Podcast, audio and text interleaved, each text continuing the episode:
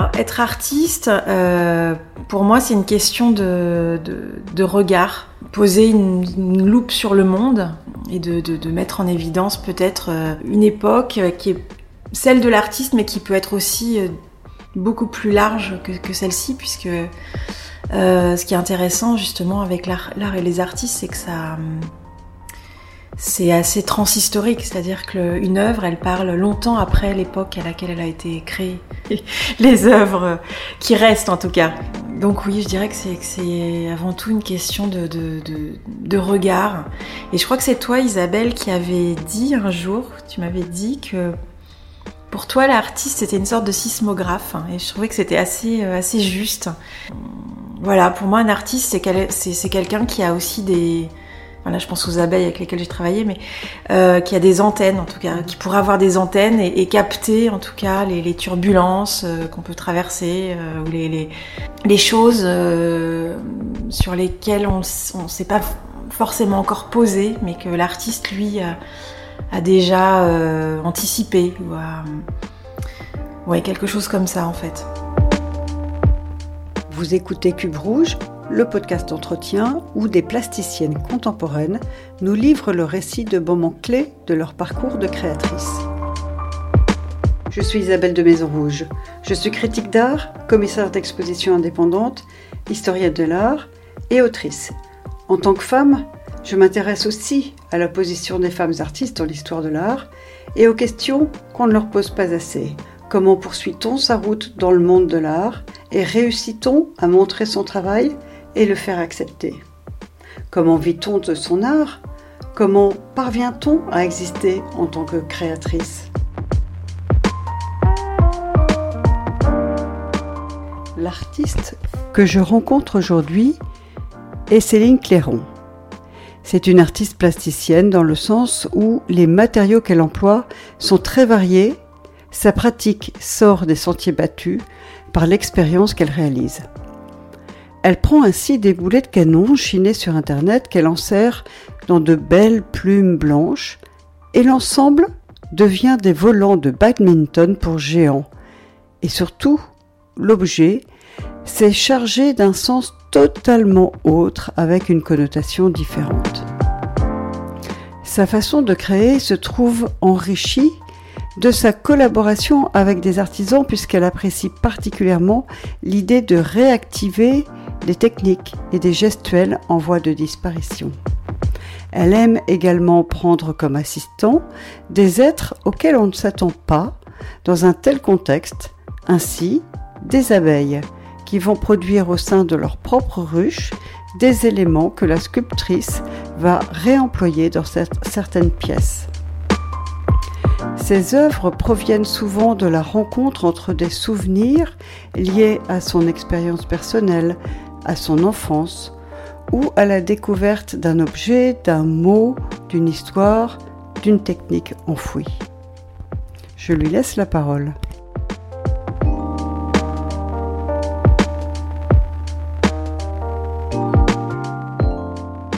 Alors, nous sommes là dans ton atelier. Mhm. C'est à la fois le lieu où tu travailles, c'est aussi le lieu où tu vis. Mhm. C'est le lieu donc de la création, de la mise en forme. Euh, et comme tu es sculpteur, c'est la mise en espace aussi peut-être, ou en tout cas la réflexion sur cette question-là. Mhm. Euh, est-ce que tu pourrais nous décrire ton processus de travail? Alors déjà pour euh, parler de mon rapport à l'atelier lui-même, je dirais que j'ai pas forcément un rapport quotidien à l'atelier, comme pourrait l'avoir un peintre ou je dirais que moi, je suis plutôt quelqu'un d'assez nomade. Donc, c'est souvent dehors de l'atelier que ça se passe. Et euh, ça peut être euh, lorsque je suis en déplacement euh, pour me rendre, je sais pas, un rendez-vous, à une expo. Donc, c'est pas forcément dans l'atelier que les, les, les, œuvres naissent. Je dirais que l'impulsion, elle peut se faire aussi et souvent à l'extérieur. Voilà, je pense par exemple à des, pièces que j'ai réalisées qui me sont venues justement typiquement lorsque je me déplaçais. Une qui m'est venue lorsque j'étais dans le métro Euh, donc j'étais déjà dans un, transport finalement. La vision euh, d'une, sculpture en fait qui serait composée d'un toboggan et d'une caravelle.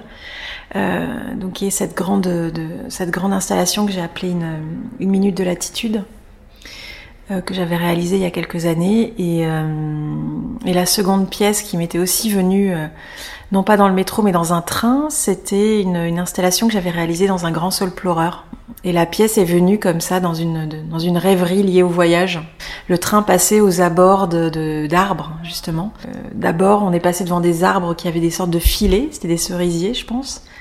Et ensuite, euh, on est passé beaucoup plus tard euh, devant des saules pleureurs. Donc j'ai fait une sorte d'analogie euh, entre la chevelure et, le saule pleureur et, j'ai voulu donc du coup faire un glissement entre ce côté très mélancolique et gracieux et du saule pleureur et le côté plus trivial du bigoudi chez la femme par exemple. Voilà. Mais donc en fait il y a la vision, l'idée, l'image qui survient. Et, et, ensuite, la réalisation, comment ça se passe Oui, tout à fait. Alors, euh, donc là, je t'ai cité deux exemples, mais ça se passe pas toujours de cette manière-là. En fait, les, les, les pièces, elles peuvent aussi naître, euh, donc comme je l'ai dit, de la, de la visite même de certains musées, parce que j'adore visiter les musées d'art et d'histoire, notamment les musées d'histoire naturelle. Enfin, ça peut être vraiment des sources pour moi d'inspiration euh, très grandes. Euh, les livres aussi sont, sont des sources d'inspiration très importantes pour moi. Des livres avec images ou simplement du texte? Alors ça dépend. Ça peut être à la fois le mot qui sert de, de, de, de de tremplin, je dirais, ou d'impulsion comme ça euh, vers une, une, métamorphose, un glissement, une, un télescopage, ou une image, en fait, ou les deux. C'est pour ça que le dictionnaire, par exemple, est quelque chose qui, euh, qui pour moi est, est assez riche, euh, mm. parce qu'il il lit forcément les, les, les, deux, en fait. Donc voilà comment ça se passe au départ. C'est souvent un élément du réel, donc un objet, un mot, une image euh, sur lesquels, sur, la, sur laquelle, sur lesquels je vais rebondir. Et euh, d'ailleurs, c'est un petit peu comme ça que ça va se passer, je pense, dans l'interview, c'est que je vais parler un petit peu par rebond, mmh. un petit peu comme je, je, travaille finalement. Et la phase numéro 2, donc de la réalisation? Oui, alors je reviens à ta question, c'est vrai que la phase numéro 2, lorsque l'idée le, de départ est là, c'est vrai que ensuite je, je me mets à, à rechercher euh, les, les, moyens de la mettre en forme, de la réaliser, parfois même les acteurs qui vont intervenir euh, dans, dans la réalisation de l'œuvre. Et euh, donc c'est souvent une sorte de d'enquête finalement mmh. entre le, le, le l'idée de départ et la, la, la, la manière de, de, réaliser la pièce. Et lorsque je travaille avec des artisans, euh, donc déjà je vais dans l'atelier de l'artisan, donc là, je me déplace mmh. et je déplace également l'atelier euh, dans celui de, de, de, de, de la personne avec laquelle je vais travailler.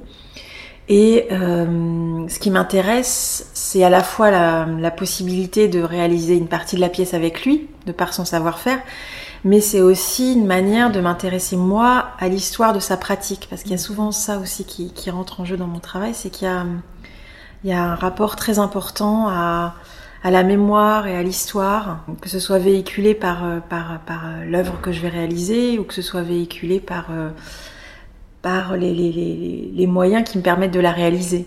Donc mmh. euh, parfois je réactive même des, des, pratiques qui, qui ne sont plus usitées ou plus, euh, mmh. plus utilisées, euh, comme ça a pu être le cas par exemple avec une, une machine qui datait des années 50, une machine qui servait à, à percer les boutons, à percer les coquillages, pardon, excusez-moi, percer les, percer les, percer les coquillages pour en faire des boutons, en fait. Mmh. Je m'étais rendu compte que c'était comme ça qu'on qu qu réalisait les boutons de nacre euh, mmh. jusqu'à l'apparition du plastique. C'était, ça paraissait à la fois évident et en même temps complètement absurde. C'était de, de, de, percer la, la coquille euh, d'un coquillage.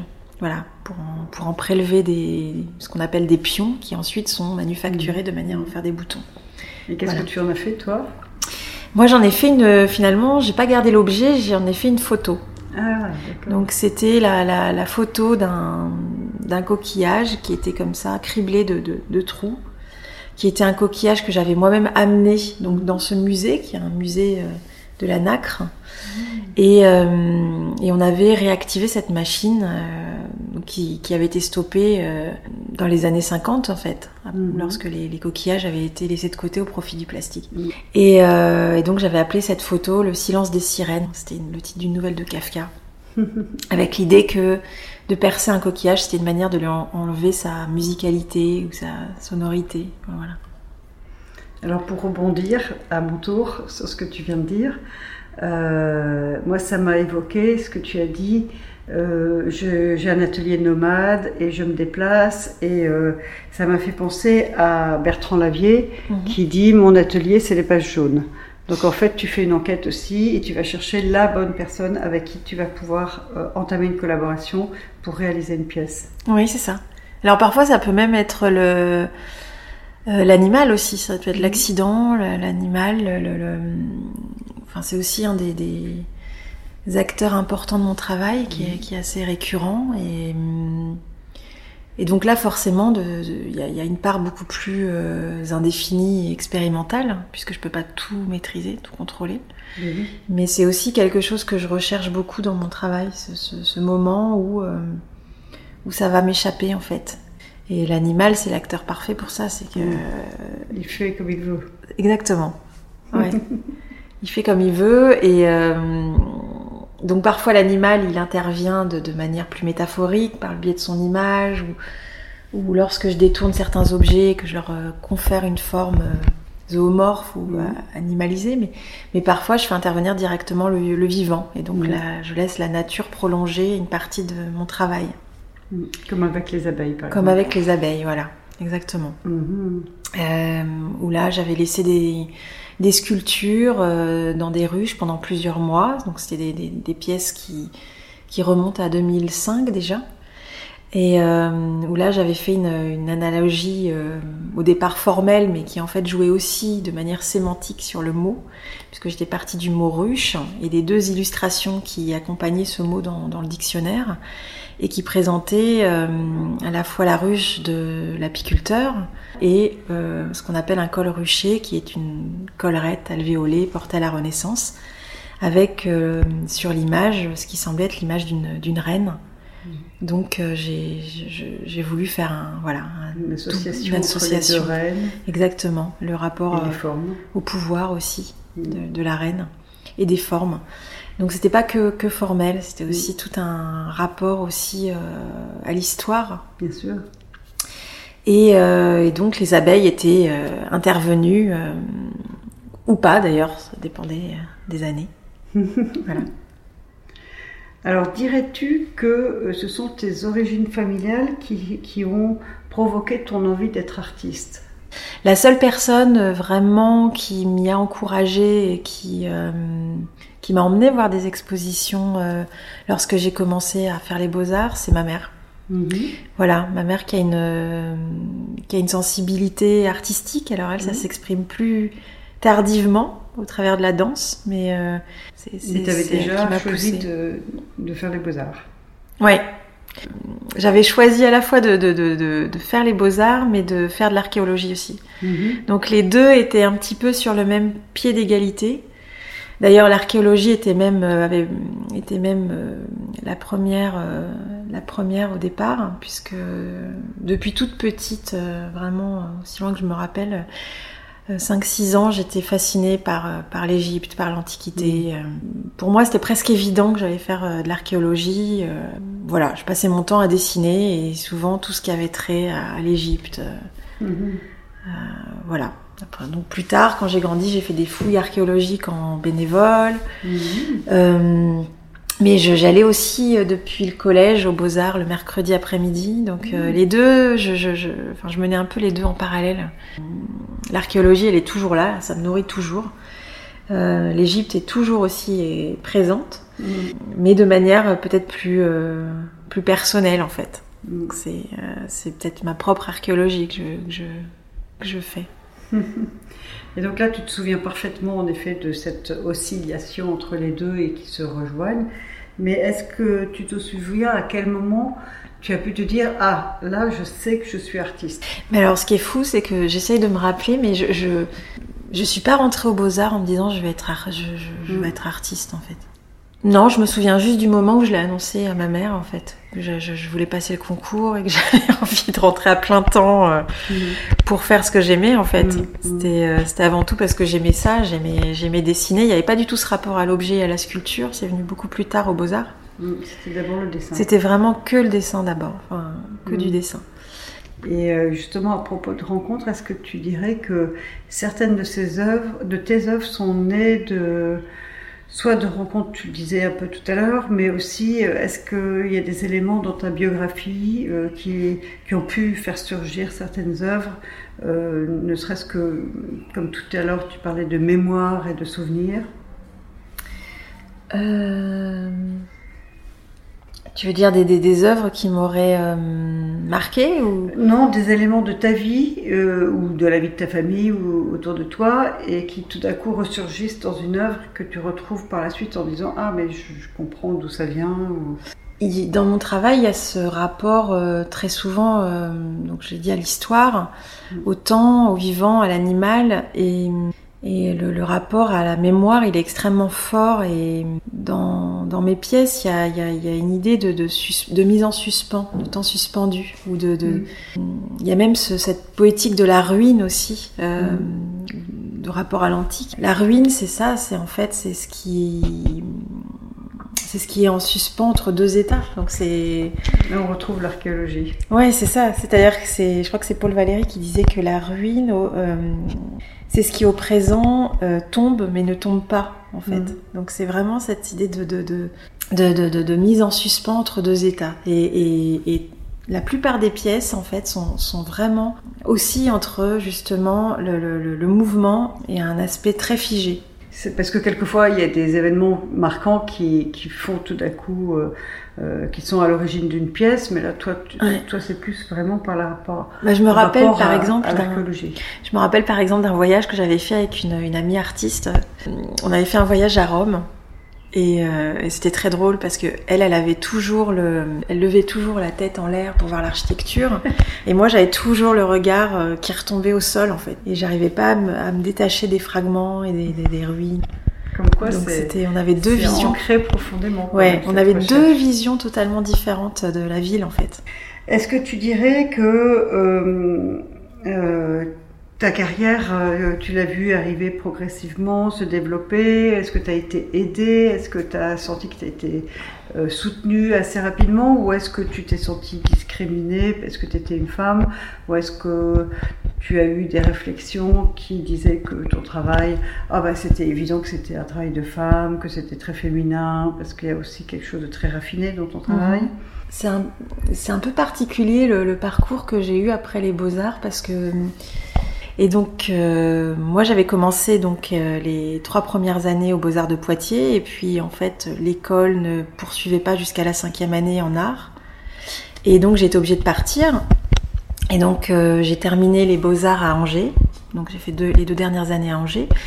Et ensuite, je suis revenue à Poitiers. Et j'avais pas forcément envie d'y rester. En fait, j'avais bien aimé déjà l'idée de partir et de voir ailleurs euh, comment ça se passait. Et, donc moi j'avais très envie de, venir à Paris parce que ça m'a toujours... Euh, euh, pareil, depuis petite, j'avais, très envie de venir au Louvre, de, de, de, voir tout ce que pouvait offrir Paris en termes de, d'exposition et Et, donc euh, après les après les beaux arts d'Angers, je me suis inscrite donc en fac d'histoire de l'art à Poitiers. J'ai eu une équivalence en maîtrise, mais euh, avec l'idée de faire des stages pour pouvoir repartir en fait. Et puis euh, au bout de trois mois, bah, j'ai fait un stage. Dans un centre d'art en Bretagne. Au départ, je voulais faire un stage dans un musée et puis euh, pour voir comment ça se passait. Et puis en fait on m'a ça n'a pas pu se faire. Enfin je, les, les, lettres que j'envoyais n'aboutissaient pas. Et puis un jour j'ai appelé euh, je crois que c'était Beaubourg euh, l'accueil. Et ils m'ont dit mais vous devriez envoyer des lettres dans les galeries. Parfois ils prennent des stagiaires. Et puis donc je me suis retrouvée à faire un stage dans une galerie à Paris. Et le stage a duré plusieurs années parce que je suis ouais. restée fait. Ça a été assez complexe parce que d'un côté, je me retrouvais tout d'un coup euh, au milieu de d'un monde euh, que je, je... Le marché de l'art oui, et puis que j'avais envie d'approcher moi en tant Mhm. qu'artiste, mais en étant complètement en dehors, puisque j'étais, euh, je travaillais dans la galerie, donc j'étais assistante, j'étais pas du tout artiste. Pour moi, ça me, ça me gênait pas tellement en fait. Je- il y avait euh, une telle envie de, de, de, de, de, de pouvoir euh, rencontrer des artistes que j'aimais, enfin dont j'aimais le travail, de, de pouvoir discuter, de pouvoir euh, voyager dans les foires, euh, vraiment de, de, de me forger un regard en fait, que ça m'a appris beaucoup beaucoup de choses en fait. Pas que le meilleur non plus, mais parce que très vite je me suis rendu compte que toutes les, les illusions que je pouvais avoir, euh, elles se sont assez euh, vite écroulées en fait. Mais j'ai mené mon, mon travail en parallèle, c'est-à-dire que le, le- le fait d'être dans la galerie n'a pas du tout stoppé mon, Mm. ma pratique, donc je continue à exposer euh, à côté. Au fur et à mesure des années, euh, j'ai affirmé de plus en plus mon travail. Ce qui était très drôle, c'est que euh, parfois ça croisait un peu les gens qui passaient à la galerie. Donc, euh, je me souviens d'une réflexion une fois d'un d'un collectionneur qui m'a dit Mais vous savez que vous avez un homonyme qui fait de la sculpture Et donc là, je- ça m'a ça m'a fait rire, donc parce que moi je séparais vraiment les deux. Donc, Mm, euh, mm. et donc j'ai commencé à, à me dire que ça commençait à être un peu problématique, puisque les deux commençaient un peu à se croiser. À la fin des années que j'ai passées à la, la- la galerie, j'ai j'ai enfin, j'ai pris la décision de partir en fait. Mm. Voilà. Et, Pour euh, te consacrer pleinement à ton travail d'artiste. exactement. Et à ce moment-là, tout s'est ouvert. Et donc, Donc, euh, quand tu as arrêté ce travail, c'était quand même euh, risqué aussi financièrement alors? Ah, complètement, oui. complètement, ça a été complètement acrobatique. Et, et- et ton Et- travail a commencé à être vu quand même. Il était déjà, enfin j'avais déjà fait des expos, Mhm. donc ça commençait déjà à être vu. Puis quand j'ai quitté la galerie, c'était il, y a- il y a plus de dix ans maintenant. Bah oui, ça, je dirais que ça s'est accéléré. D'abord parce que j'ai eu euh, deux expositions dans, dans deux centres d'art. C'était les, les premières expositions au centre d'art à la chapelle du Généteil à Château-Gontier, puis après au Parvis à, à Ibos. Donc voilà, donc euh, je, je les remercie parce que c'est vrai que les, les soutiens, j'en ai eu, mais il n'y en a pas eu non plus. euh, il n'y en a pas eu des dizaines, quoi. Et en plus, euh, quand on est invité en centre d'art, c'est une chose magnifique pour la visibilité, mais euh, financièrement, c'est pas simple. Ça permet pas d'en vivre. Euh, alors le, le centre d'art, il permet au moins quand même de produire des pièces. Oui. Et il donne aussi des honoraires, ce qui est quand même... euh, euh, Enfin, je trouve que c'est- quand même un- une super chance pour un artiste quand il est invité dans un centre d'art. Bien sûr. C'est à la fois du temps, c'est un espace, c'est euh, de l'argent, c'est... Extraordinaire. Ça, Donc, euh, et puis ça m'a permis aussi d'avoir euh, une monographie. Donc voilà, je dirais que c'est un peu le moment fort. Ouais. Ça a été le moment fort. euh, Et tu as été repéré Après, dans ce cas-là, ensuite par une galerie ou plusieurs. comment ça s'est passé? Alors, j'avais déjà eu des contacts avec des galeries lorsque moi-même je travaillais dans la galerie encore. Et c'était compliqué parce que justement, Ah oui. euh, le fait que je travaille dans la galerie euh, était problématique. Bien sûr. Donc euh, les galeries euh, étaient, les galeries qui m'ont approché en tout Mhm. cas, étaient très frileuses par rapport à ça. Donc ça s'est pas fait sur le Mhm. moment, et ça s'est fait lorsque j'ai quitté la galerie. Voilà. Donc, tu n'as pas senti qu'il y avait une difficulté particulière parce que tu étais femme? Euh, non, pas forcément à ce moment-là. Je dirais que au Beaux Arts, oui. Ah, au Beaux-Arts, oui. Peut-être un travail qu'on juge féminin et donc d'être euh, un petit peu plus attaqué là-dessus. Ou, euh, même si ça dépend des pièces, parce que j'ai aussi présenté mon travail dans des dans, dans certaines expositions et euh, on m'a parfois fait la remarque aussi euh, de penser que les pièces que mes pièces étaient faites par un homme et pas par une femme. Donc j'ai vraiment eu les deux Ça, c'est les intéressant. deux aspects. Et c'est justement ça, c'est intéressant, le regard qui est porté. Si, si les gens ne savent pas qui est l'auteur, il y a une surprise quand ils te découvrent, quand ils découvrent que c'est une femme. Ouais, suivant les pièces, j'imagine. Ouais. Mm, mm. Ouais, ouais. Bah, moi, j'aime bien cette idée justement que, Oui, ce soit pas, de genré sexe. en fait. Voilà. Euh, genre, moi, j'ai la même, euh, j'ai la même approche en fait quand je vais voir une œuvre. Je, je cherche pas, en tout cas au départ, à savoir euh, si c'est un homme ou une femme qui l'a réalisé. Je suis devant l'œuvre et, et elle me parle. Donc, alors évidemment, je, je, je pense qu'il y a quand même des, des choses qui, qui filtrent hein, de, de- par le fait d'être une femme ou un, ou un homme dans, dans, la pièce. Mais, mais euh, c'est vrai que j'aimais bien, j'aimais bien cette ambiguïté en fait. Ben oui. Mm. Mais en effet, les, les pièces que tu travailles, parfois, on peut en effet trouver un côté très féminin, très raffiné, très élégant, et parfois, au contraire, ça pourrait, euh, oui, euh, on n'imagine pas nécessairement que, l'auteur est une femme. Mhm, c'est ça. Et, ça, ça, met une sorte de trouble, mais en fait, le trouble, il est déjà dans ta pièce au départ. C'est ça. La plupart de tes pièces ont des sens de lecture euh, un peu varié. Enfin, c'est comme une prise multiple. On peut la lire une fois dans un sens, on peut la lire dans un autre sens, et, et puis peu importe euh, le, genre de l'auteur et de et, peu importe aussi le genre du spectateur aussi finalement. Mhm, oui. Alors, quelles seraient actuellement tes aspirations? Que là, tu viens de réaliser une exposition personnelle dans la galerie avec laquelle tu travailles. Mhm. et, donc, euh, bah, c'est toujours intéressant, une exposition solo comme ça. Donc maintenant, vers quoi t'aimerais déboucher, euh, aller plus loin? Euh, bah, En fait, j'ai eu aussi une bourse de recherche par la DRAC par rapport à une des pièces qui était dans l'exposition qui était une pièce que j'ai euh, réalisée avec euh, l'aide d'un souffleur de verre et avec un, verre qu'on appelle l'ouraline, un verre à l'uranium. Donc un, verre qui était très populaire dans les années 20. En fait, euh, lorsqu'on a commencé à s'intéresser justement aux travaux de Marie Curie, à l'uranium, au radium, qu'on retrouvait à peu près partout en fait, dans les arts décoratifs, mais aussi euh, dans la nourriture ou, euh, dans les cures qu'on faisait au radium, euh, parce que ce matériau évoquait le progrès, comme pourrait, comme comme c'était le cas pour pour le mercure ou pour l'amiante. Et donc moi je me suis intéressée à ce à ce, à ce matériau en fait qui avait une ambivalence à la fois séduisante et toxique, très toxique, et avec cette idée de, de, de bah, de danger, mais qui est un danger invisible, puisque la radioactivité, on ne la voit pas, en fait. Mm. Et, ce matériau qui a une, presque une aura un peu surnaturelle, puisqu'il a la particularité d'être luminescent lorsqu'il est en présence d'une source ultraviolette. Et donc, j'ai réalisé une première pièce euh, que je montrais dans l'exposition à la galerie.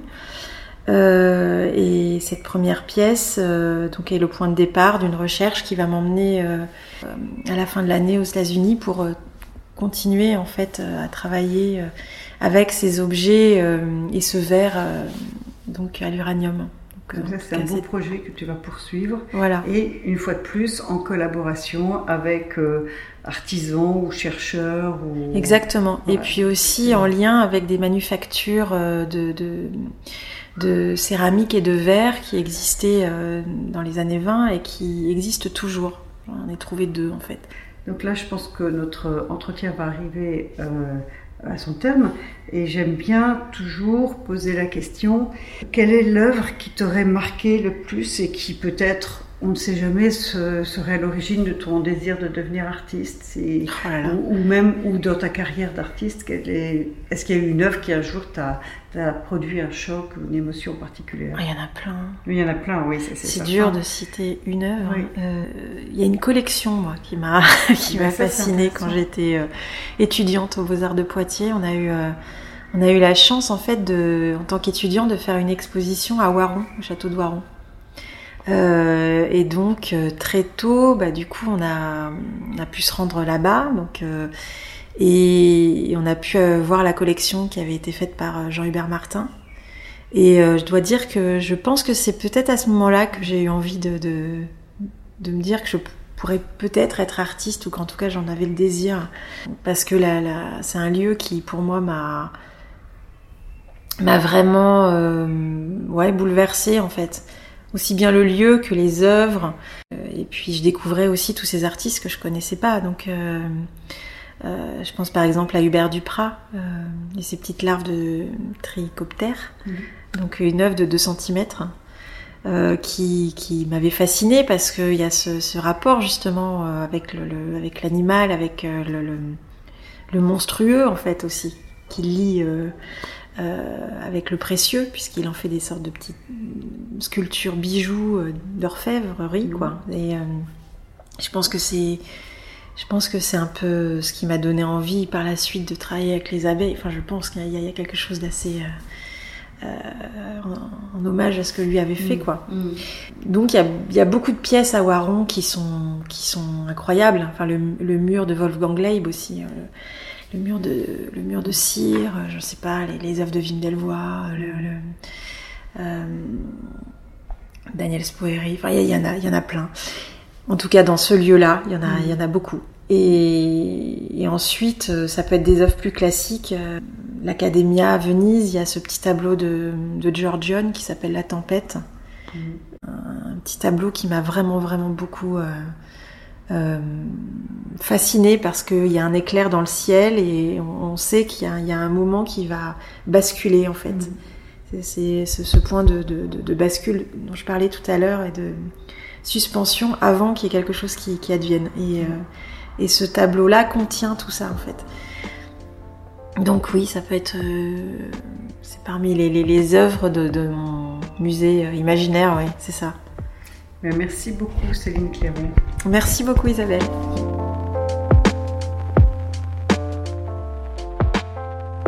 Cube Rouge est un podcast diffusé sur Art District Radio sur une proposition d'Isabelle de Maison Rouge le mercredi et le samedi à 14h la semaine de la sortie de l'épisode. Retrouvez tous les épisodes de Cube Rouge en podcast sur le site internet de la radio et sur toutes les plateformes d'écoute en suivant le fil des podcasts d'Art District Radio.